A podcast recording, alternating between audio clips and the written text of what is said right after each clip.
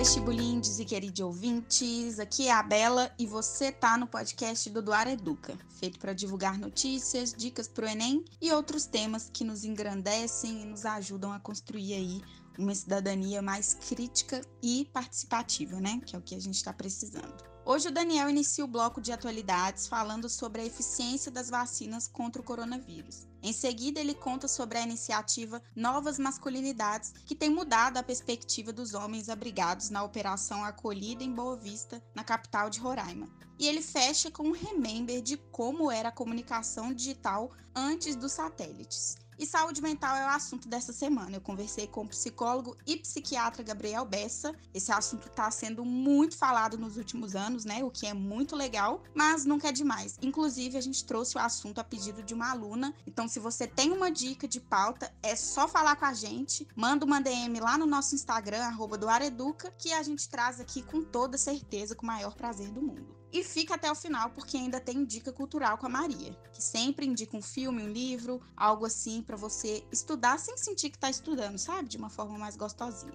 Então é isso, gente. Coloca os fones aí, porque tá no ar o podcast do Duar Educa.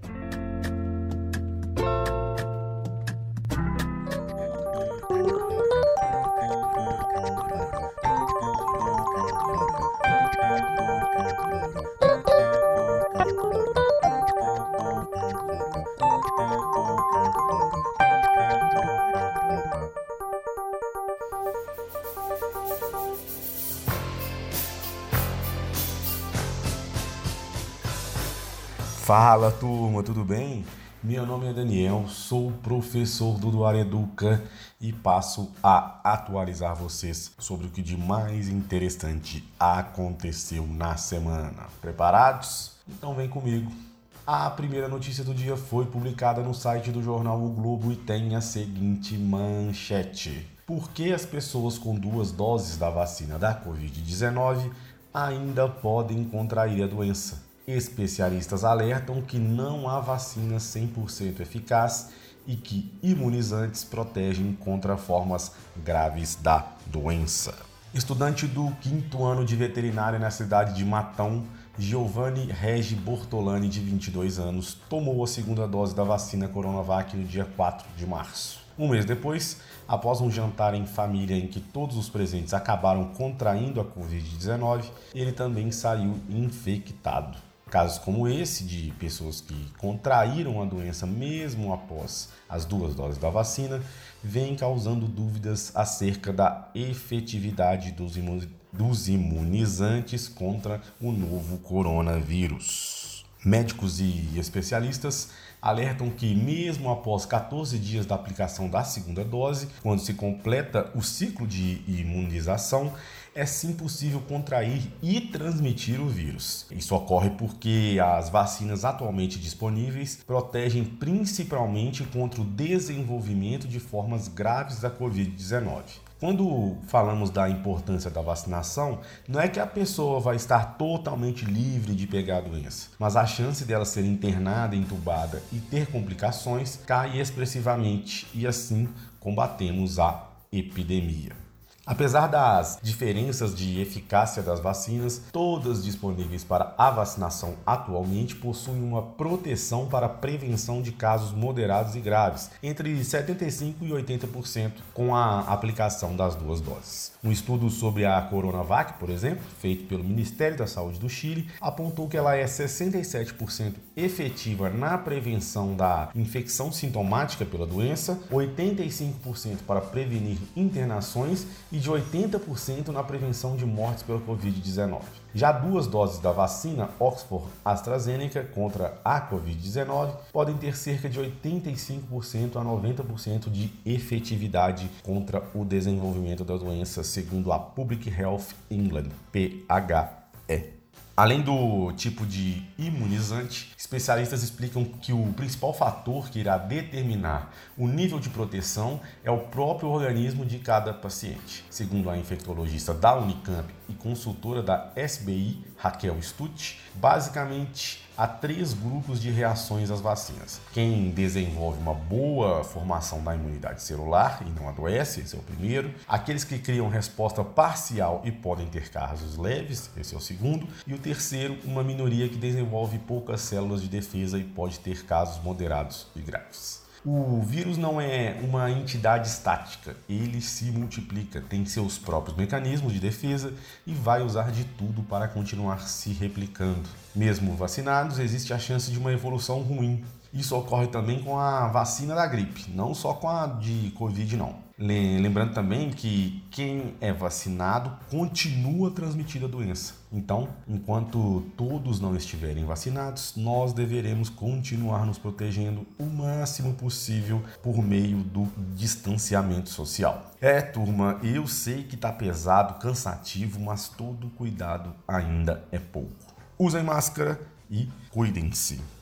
A segunda notícia do dia foi publicada no site da ONU e tem a seguinte manchete: refugiados e imigrantes desconstroem estereótipos de gênero nos abrigos de Roraima. A iniciativa Novas Masculinidades, implementada nos abrigos de operação acolhida em Boa Vista, capital de Roraima, cria um espaço seguro para que homens refugiados e imigrantes reflitam e se expressem sobre os mitos e medos que os cercam, ressignificando conceitos da masculinidade tradicional. O programa faz parte das ações de sensibilização sobre questões de gênero, que é uma das frentes de atuação da Agência da ONU para Refugiados, o Acnur, junto à população refugiada. O projeto Turma trata de questões que vão desde o entendimento do papel dos homens na sociedade e o peso da responsabilidade de manter uma família, passando por frustrações, autoestima, sonhos, compreensão de outros grupos sociais e o impacto da masculinidade tradicional na vida de cada participante. As discussões abordam saúde física, mental, relações interpessoais e a integração no país de acolhimento. A iniciativa Novas Masculinidades é conduzida pelo Acnur em parceria com o Fundo de População da ONU, o NFPA, e facilitada por diversas organizações. O projeto se baseou em outras iniciativas direcionadas para homens, como a campanha Valente Não é Violento, implementada pela ONU Mulheres em parceria com o Ministério Público. E como é que tudo isso aí funciona? Os responsáveis pelas novas masculinidades trabalham com grupos de líderes identificados nos abrigos indígenas e não indígenas da Operação Acolhida, um programa governamental criado em resposta ao fluxo de pessoas refugiadas e imigrantes da Venezuela. Luiz Zambrano, de 34 anos, está acolhido no abrigo Pricumã e participa da iniciativa. Para ele, o programa trouxe um sentimento de alívio por poder desconstruir alguns mitos. Abre aspas para ele. Agora sei que posso expressar meus sentimentos e que não sou menos forte ou menos homem por conta disso. Fecha aspas. Conta o esposo e pai de três filhos que chegou com a família ao Brasil no começo deste ano. As atividades em grupo são uma das ferramentas usadas durante o treinamento para descontrair os participantes e criar um ambiente acolhedor e leve. Conceitos como homem não chora, homem não sente dor, homem não demonstra sentimentos, homem não tem medo são comuns comuns a todos os grupos de participantes, tanto na população refugiada indígena quanto na não indígena. A partir daí se começa a entender o impacto que esses estereótipos podem afetar no desenvolvimento de meninos e homens. Esse tipo de iniciativa é importante para que possamos abordar temas que não são comumente falados na comunidade, explica Pedro Pacheco, assistente de proteção do Acnur em Boa Vista e um dos moderadores do treinamento. Pedro revela ainda que um dos sentimentos mais identificados entre os participantes é o de frustração e impotência frente à nova realidade causada pelo deslocamento forçado. A impossibilidade de prover para sua família é um dos pontos mais comentados pelos homens dos grupos. Por isso, a possibilidade de desconstrução de mitos e medos é importante para que esses homens possam reagir de uma melhor forma a esta nova situação, diz ainda o Pedro. Juan Nossa, coordenador do abrigo Pricumã, que tem capacidade para 924 pessoas, ressalta que outro ponto abordado é o maior desenvolvimento da comunidade masculina nas atividades sociais do abrigo, que normalmente são dominadas por mulheres. O ócio e a falta de oportunidade de trabalho fora do abrigo podem levar à manifestação de relações violentas no núcleo familiar e social. Por isso, convidamos os homens durante o treinamento a pensar em como se envolverem mais e como motivar outros homens a fazerem parte das soluções que foram identificadas durante as atividades. E essa foi uma das conclusões a que Luiz chegou após as atividades e a discussão. Compartilhar o que aprendeu com outros homens e trazer mais colegas para pensarem além das limitações atuais e vislumbrar novas possibilidades. Abre aspas para ele de novo. Agora quero falar o que aprendi para meus colegas no abrigo onde muitos ainda pensam como eu e pensava ou pensava, né? E não se sentem livres para se expressar. Não tem problema sentir medo, não tem problema valorizar o trabalho das mulheres, podemos sonhar e nos ajudar. O Acnur, né, a agência da ONU é, sobre refugiados, também atua fortemente em programas de sensibilização de gênero e empoderamento feminino com mulheres e comunidade LGBTI+, de refugiados e imigrantes em Roraima.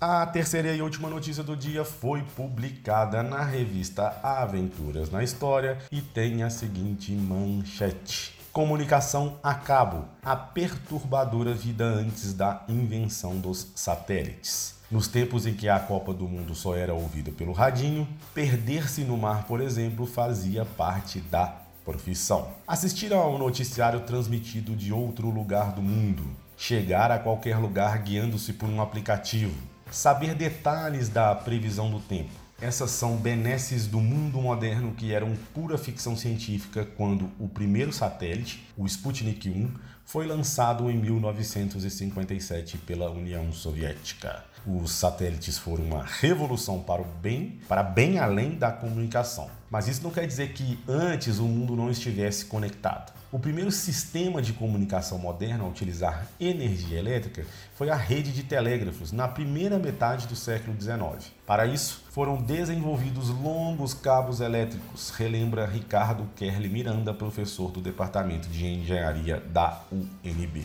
Em 1866, os cabos foram para baixo do oceano. O primeiro transatlântico para telégrafos conectava a Irlanda à ilha de Terra Nova, no noroeste do Oceano Atlântico, perto do Canadá. Antes do telégrafo, o remédio eram as cartas, depois foram os jornais importados por navio. As notícias vinham literalmente à vela ou a vapor e levavam semanas para atingir o outro lado dos oceanos. O telégrafo foi importante até tempos recentes. O telefone, é, por sua vez, surgiu no final da década de 1870, mas permaneceu estritamente local por muito tempo. O primeiro serviço intercontinental por rádio ligou a Inglaterra e os Estados Unidos em 1927. Com isso, em seus primeiros anos, a TV tinha alcance menor que o rádio.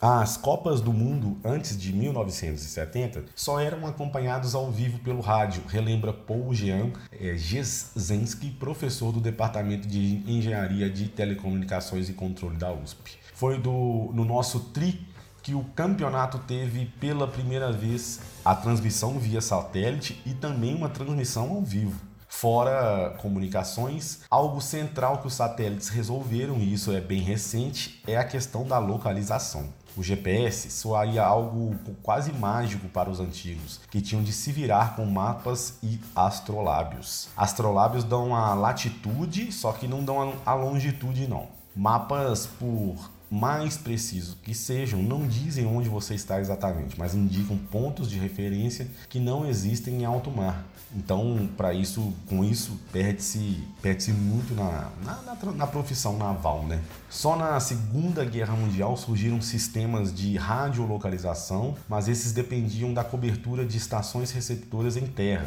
Uma vida sem satélites também era sinônimo de previsão do tempo baseada na observação do céu e análise apenas diária da temperatura, umidade e pressão. E de um cotidiano mais imprevisível, sem monitoramento de vulcões, do deslocamento das geleiras e dos males da ação humana sobre o planeta. Havia bem menos dados sobre desmatamento e poluição Já na área de comunicações, os satélites vêm perdendo espaço para os velhos cabos submarinos. Funcionando agora por fibra ótica, eles são a espinha dorsal da internet. Resistentes, não estão sujeitos aos fenômenos que afetam o, o sinal via satélite. Os satélites, porém, atingem lugares onde os cabos nunca chegaram. São eles que transmitem sinal de TV, internet e telefone para áreas rurais e isoladas, onde antenas parabólicas são uma visão comum. Dessa forma, a tecnologia nova atende à periferia, enquanto a tradicional atende ao centro. E a tecnologia e a evolução não para. O Google está construindo um cabo submarino que vai da costa leste dos Estados Unidos, passando por Argentina, Brasil, até Punta del Este no Uruguai, para a melhor conectividade com internet da, na América do Sul. A mudança do Google está ocorrendo em meio a um aumento na demanda por serviços de internet e nuvem devido à pandemia do coronavírus, forçando cada vez mais pessoas a se conectarem para trabalhar, fazer compras e também se divertir. Esse cabo será o 16º investimento em cabo submarino do Google, incluindo o cabo Curry conectando os Estados Unidos e o Chile e o cabo Grace Hopper conectando o Reino Unido e a Espanha. É isso, turma. Por hoje é só. Você já sabe, mas não custa lembrar. Ficou alguma dúvida, tem alguma crítica ou sugestão? É só entrar em contato conosco pelas nossas redes sociais. O Instagram é @duareduca. Fico por aqui, mas antes deixo vocês com a música Burning Heart da banda Survivor. Um abraço, até semana que vem. Tchau, pessoal.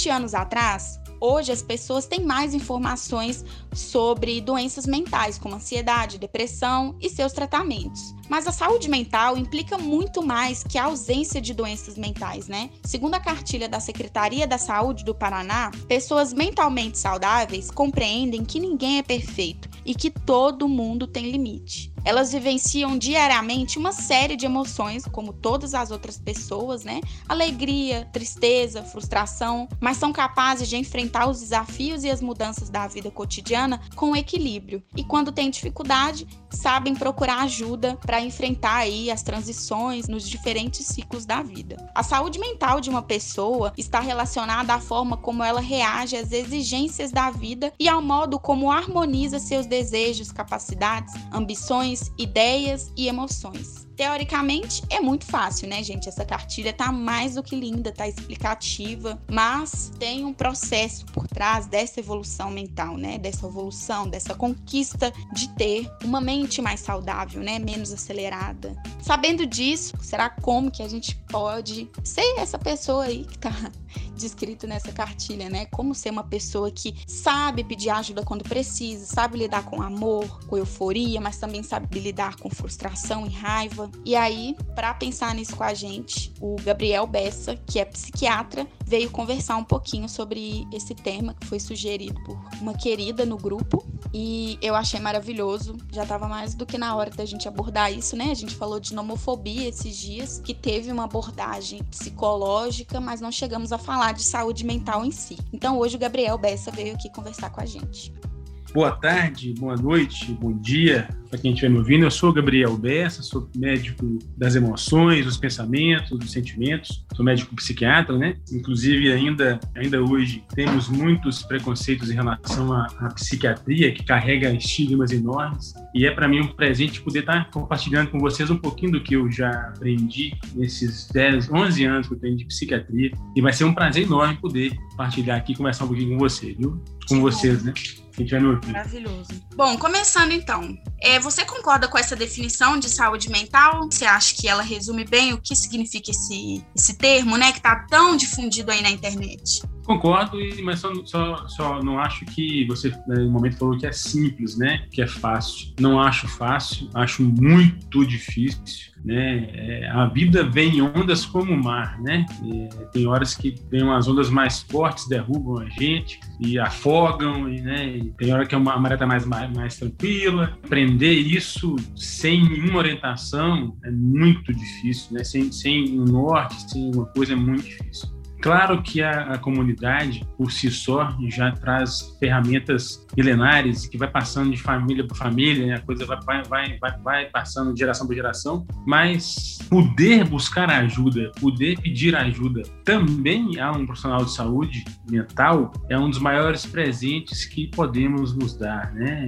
As coisas se repetem o tempo inteiro, assim como a dia e noite, né? fome, mesma coisa com os pensamentos, com os sentimentos, com as agonias, com tudo mais. E poder pedir ajuda, poder ir atrás de, de cuidar disso, no meu entendimento, é um dos maiores presentes, mas também um dos maiores tabus. Nós passamos por todos os sentimentos, né? Alegria, tristeza, ansiedade, agonia, todo, todas as, as, emoções, os seres humanos, nós iremos passar por eles, né? E quando um desses sentimentos está muito extremado, é geralmente que a bagunça acontece. Poder realmente pedir ajuda é para poder aprender a lidar com, esse, com nós mesmos, né? O nosso funcionamento, com os nossos sentimentos, com a gente. É, bom, e como que a gente diferencia, assim, um sentimento de talvez um transtorno, né? Eu imagino que isso seja com a ajuda de um profissional, mas isso é uma dúvida muito frequente, assim, né? Tem muita gente que fica se dando diagnóstico, ah, eu tô ansiosa ou eu tô com depressão, e aí isso tem sido muito é falado, né, por aí. E aí como que a gente diferencia isso? Existe a possibilidade de alguém diferenciar isso sem a ajuda de um profissional? Se incomodou, se está fora do controle, se está tirando sono, se está tirando o rendimento no trabalho, se está tirando rendimento na, na, no relacionamento com, com, o namorado, com a namorada, com o parceiro, com, com o filho, com o pai, com o, o chefe, se a relação sua com você mesma, se a minha relação comigo mesmo está bagunçado demais, assim, dá uma coisa que está fora do controle, aí é a hora de buscar ajuda, né? Não tem que ter um, ter um diagnóstico para poder buscar ajuda, né? Se está descontrolado, se está se, tá se perdendo em você mesmo, se eu estou me perdendo em mim mesmo, essa é a hora de buscar uma, uma ajuda, né? Um psicólogo, um psiquiatra, tem vários grupos, né? tem, tem terapia comunitária integrativa, tem várias ferramentas que podem ser buscadas, né? Poder pedir ajuda para um familiar, para um amigo, né? É muito importante. Com certeza, muitas vezes, as relações de amizade, relações de pais, pai, mãe, filho, pai, filho, esposa, essas relações elas são muito é, tem vícios também e a pessoa não vai expor aquilo que está sentindo com medo de até mesmo poder perder aquela relação ou fragilizar aquela relação então, é, até para isso, né, o profissional de saúde mental vai estar tá ali para poder ouvir a pessoa e tentar ajudá-la naquela situação ou em situações, né, que, que, vão acontecendo, que não é, não é, não é simples, né, não vai ser uma consulta que vai resolver, né, não vai ser um encontro, né, que a saúde mental, a doença mental, a saúde mental e a saúde está né, acontecendo o tempo todo. Então, apertou, tá demais, tá atrapalhando a relação eu comigo mesmo, é demais, é a hora de pedir ajuda. E qual a diferença do psicólogo para o psiquiatra?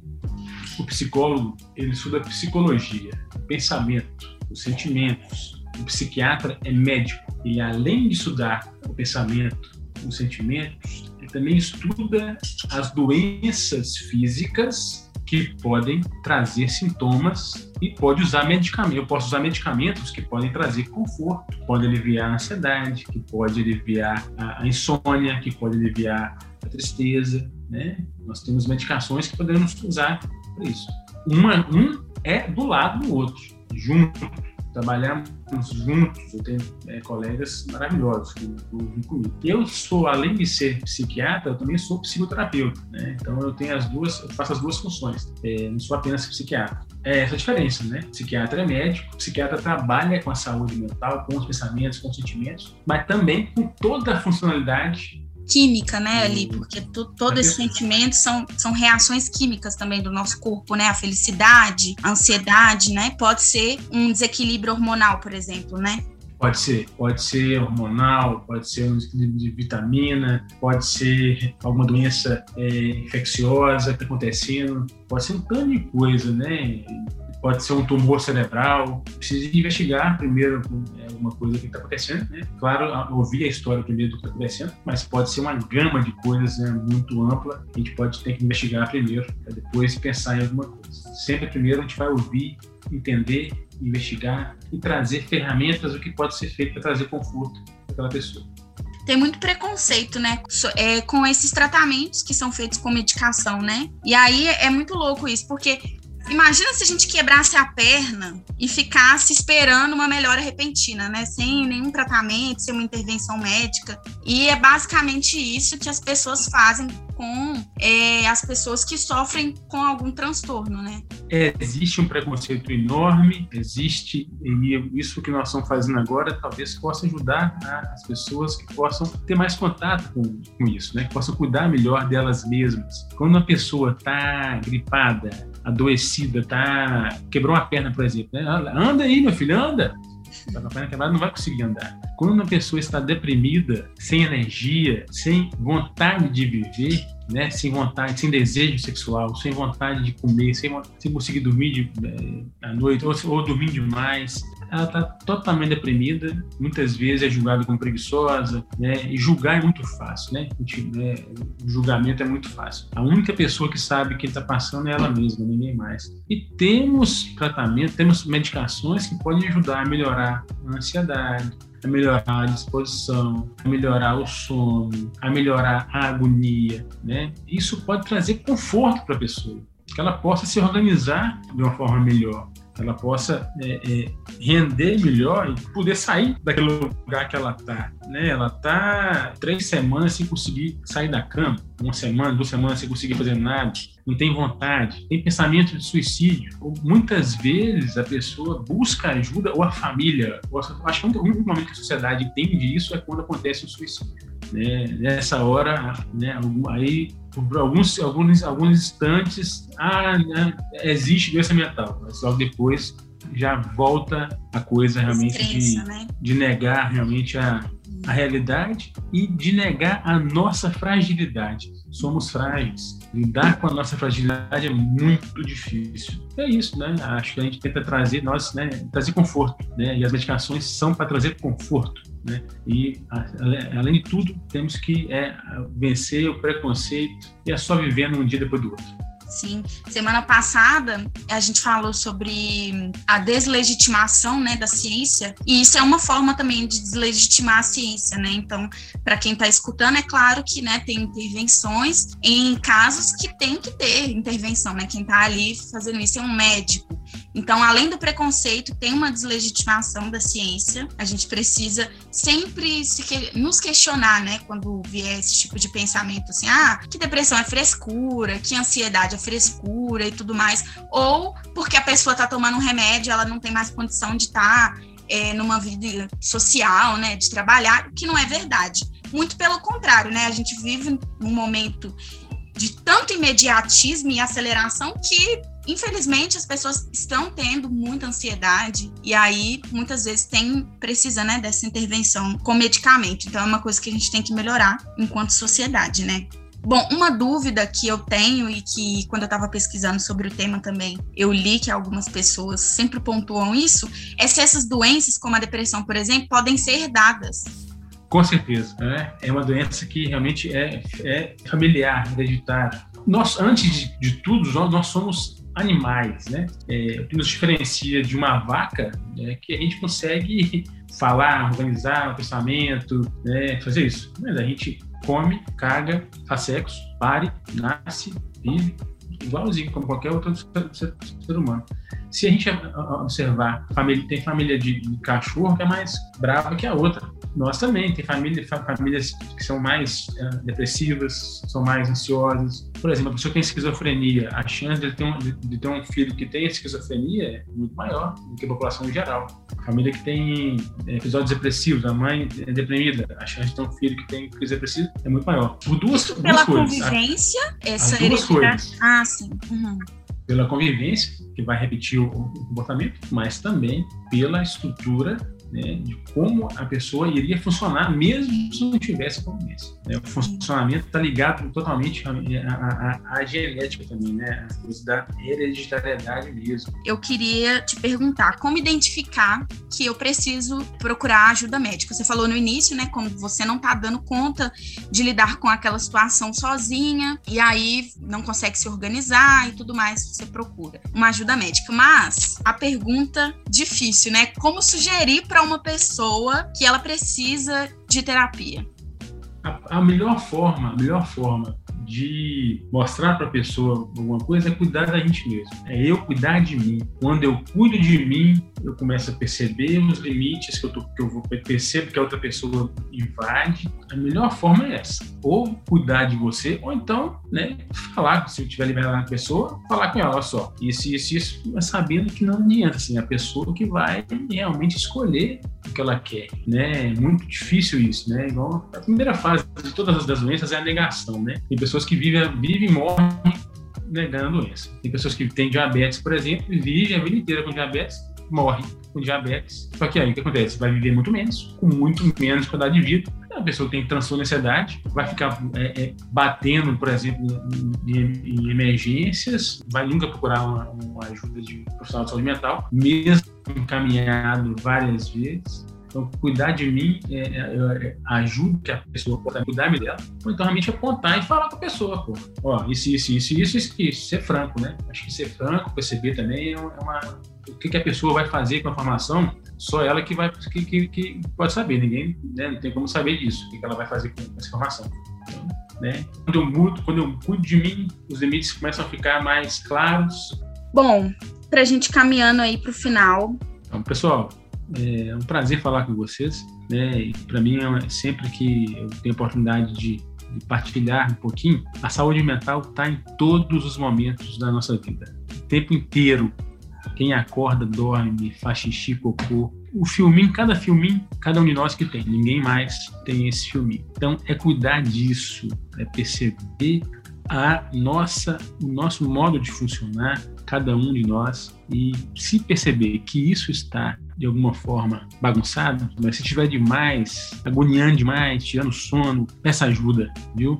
É essa que, se essa mensagem ficar hoje, eu fico muito feliz. É, um grande abraço a vocês, muito obrigado pela oportunidade, viu, Isabela? E Dani também. Ótimo dia para vocês, ótima semana. Deus abençoe. Eu que agradeço, muito obrigada. Foi muito bom conversar sobre isso com você, né, que é psiquiatra, tem total propriedade. A gente está falando muito sobre isso, isso é muito bom, porque aí a gente começa, né, que caminhar para quebrar esse tabu, mas também a gente precisa sempre lembrar que existem profissionais e que a gente precisa consultar, né? Para vocês, enfim, não ficar se autodiagnosticando aí por, pela internet. Quanto mais nesse momento realmente de obscurantismo, a, um culto à escuridão, né, a um culto à morte. O que nós estamos vivendo no Brasil hoje é um culto à morte, um negacionismo em relação à, à saúde, aos profissionais de saúde que estão enfrentando tudo é, de uma forma tão dolorosa, as 500 mil mortes, né, e, e tudo isso né, que tem, tem, tem, sido jogado fora. Né? Eu acho que realmente a saúde está totalmente desacreditada em função de um líder adoecido que é representado, que se representa né, em várias pessoas, né, em grande parte da nossa, nossa, nossa nação, né, que é uma, é uma pena ver isso. Obrigado. Obrigada, Gabriel.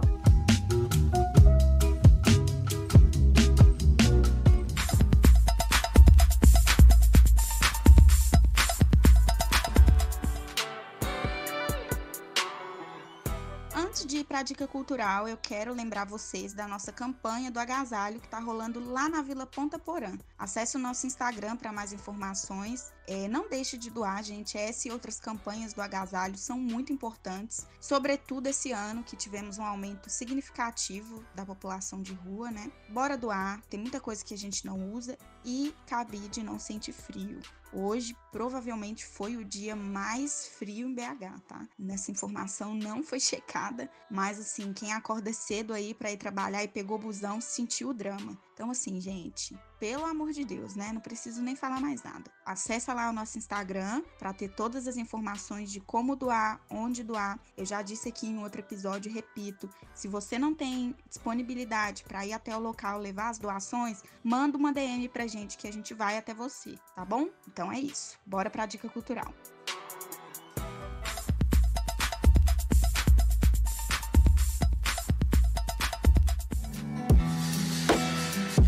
Olá, ouvintes do Duar Educa. Nas dicas culturais de hoje, eu trouxe um clássico do final dos anos 90, que é o Clube da Luta, do diretor David Fincher. O filme foi baseado em um romance de 96 que leva o mesmo nome e é estrelado pelo Brad Pitt, Edward Norton e Helena Carter. O filme segue um narrador sem nome, que é o Edward Norton, que sofre de insônia. Ele tenta resolver o problema da insônia e começa a frequentar grupos de apoio, porque o médico não quis passar remédios. Então ele acha esses grupos de apoio, onde obtém consolo por meio da miséria dos outros. Nesses grupos, com as histórias de vida das outras pessoas que têm algumas doenças, ele consegue chorar e assim ele consegue consegue dormir. Mas essa válvula de escape é arruinada quando ele encontra Marla, que é a Helena Carter, que também é uma farsante. Eles chamam de farsante as pessoas que não são doentes e frequentam esses grupos de apoio. Quando a Marla surge, ele não consegue mais ter essa ligação emocional com as pessoas doentes. Então, mais uma vez, ele cai na insônia. Nessas tentativas de resolver o problema, ele acaba encontrando, cruzando o caminho do Tyler Durden, que é o Brad Pitt. Tyler é um belo e carismático vendedor de sabonetes que vive de maneira que o narrador desejava viver. O narrador, ele é uma vítima do capitalismo, ele é incapaz de forjar conexões humanas reais, então para suprir essa falta, ele enche sua vida com coisas materiais, comprando todos os móveis de uma revista famosa e tendo as vias, né, as vidas do capitalismo. Já o Tyler, ele representa a filosofia atraente de uma liberdade do mundo moderno, o que atrai bastante o narrador. Depois de conhecer o Tyler, o apartamento do narrador explode e ele pede a ajuda do Tyler, que concorda em recebê-lo com a condição de o narrador precisa bater nele o mais forte que puder. Essa luta de um batendo no outro o mais forte que puder acaba gerando o clube da luta, que se transforma em atos cada vez mais destrutivos contra a sociedade, causando a destruição de empresas de cartão de crédito ao seu redor e potencialmente gerando um pânico financeiro mundial e colapso da sociedade. Vários homens empresários da, da cidade começam a participar desse do clube da luta, sabe? Um batendo no outro. O ponto chave do filme é que o Tyler, na verdade, ele é o, o alter ego do narrador. Então, é como ele desejava ser percebido o tempo todo. E cinematicamente, nós somos colocados na mesma posição que o narrador, que é esquizofrênico, pois nós, né, os espectadores, devemos ver o que ele vê. Então, ou pelo menos questionar a realidade do que ele está vendo. A gente só vai descobrir esses pontos depois que a gente já assistiu e vai ver pela segunda vez. Porque, assim, há alguns pontos, por causa do, do posicionamento da câmera, a imagem pisca. Na verdade, ela pisca tão rápido que a gente não, não sabe se a gente viu alguma coisa, ou se nós não vimos, se apareceu alguém, se não apareceu, principalmente nas primeiras vezes. E aí isso nos leva a questionar se temos ou não alucinações, que é o que o narrador tá tendo. O filme tem duas horas e meia, mas é um filme que te prende. Então, parece que tem 30 minutos e você quer assistir várias vezes. Eu falo que esse filme a gente tem que assistir de 6 6 meses obrigatoriamente, porque ele é muito bom e a trilha sonora também é sensacional. Mas espero que vocês gostem, assistam e eu vou deixar o link aqui para baixar. Semana que vem eu volto com mais dicas. Até.